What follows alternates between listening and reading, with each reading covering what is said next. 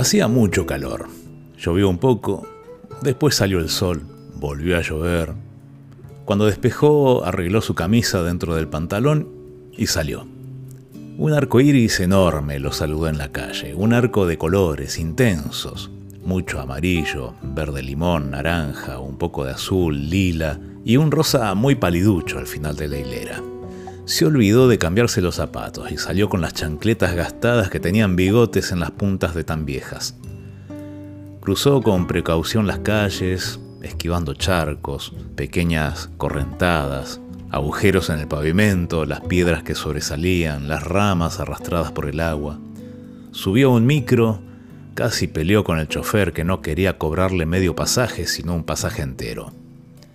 Se acomodó en el último asiento para que le resultara más fácil el descenso. Por las calles solo caminaban los perros, alguna que otra vaca con manchones oscuros, y pensó, la gente duerme siesta todavía.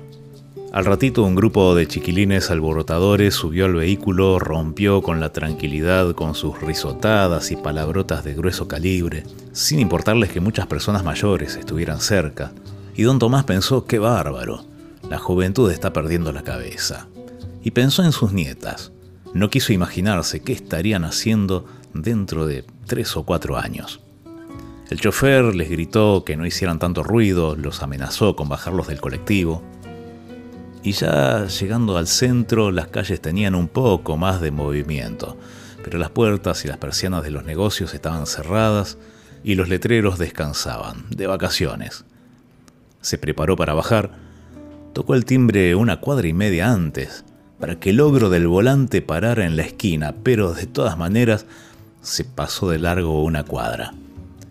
Caminó hacia la casa de su hija, Sonrió pensando que al entrar en el portón las criaturas saldrían corriendo a su encuentro y lo llenarían de besos. Solo salió el perro, Poroto, cariñoso como un niño que se le enredó entre las piernas.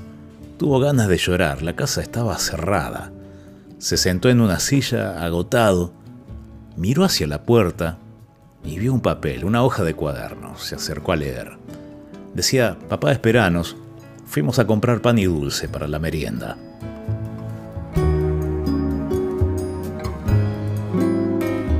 Parece la vida misma, ¿no? Esta historia, la vida de cada día, sorteando dificultades, sin sabores, chascos. Vamos con la ilusión de lograr algo, de alcanzarlo, pero parece que nunca llegamos. Y empezamos a desanimarnos. A veces parece que incluso las mismas promesas de Dios eh, se nos escaparan de las manos. Sin embargo, Dios nos deja esos cartelitos que dicen, espérame, estoy preparando algo para vos. Te dejo uno de ellos. Está en el libro de Efesios y dice, Dios puede lograr mucho más de lo que podemos pedir o incluso imaginar por su gran poder que actúa en nosotros. Cuando estés queriendo aflojar, acordate de esto. Pensalo. Vení que te cuento.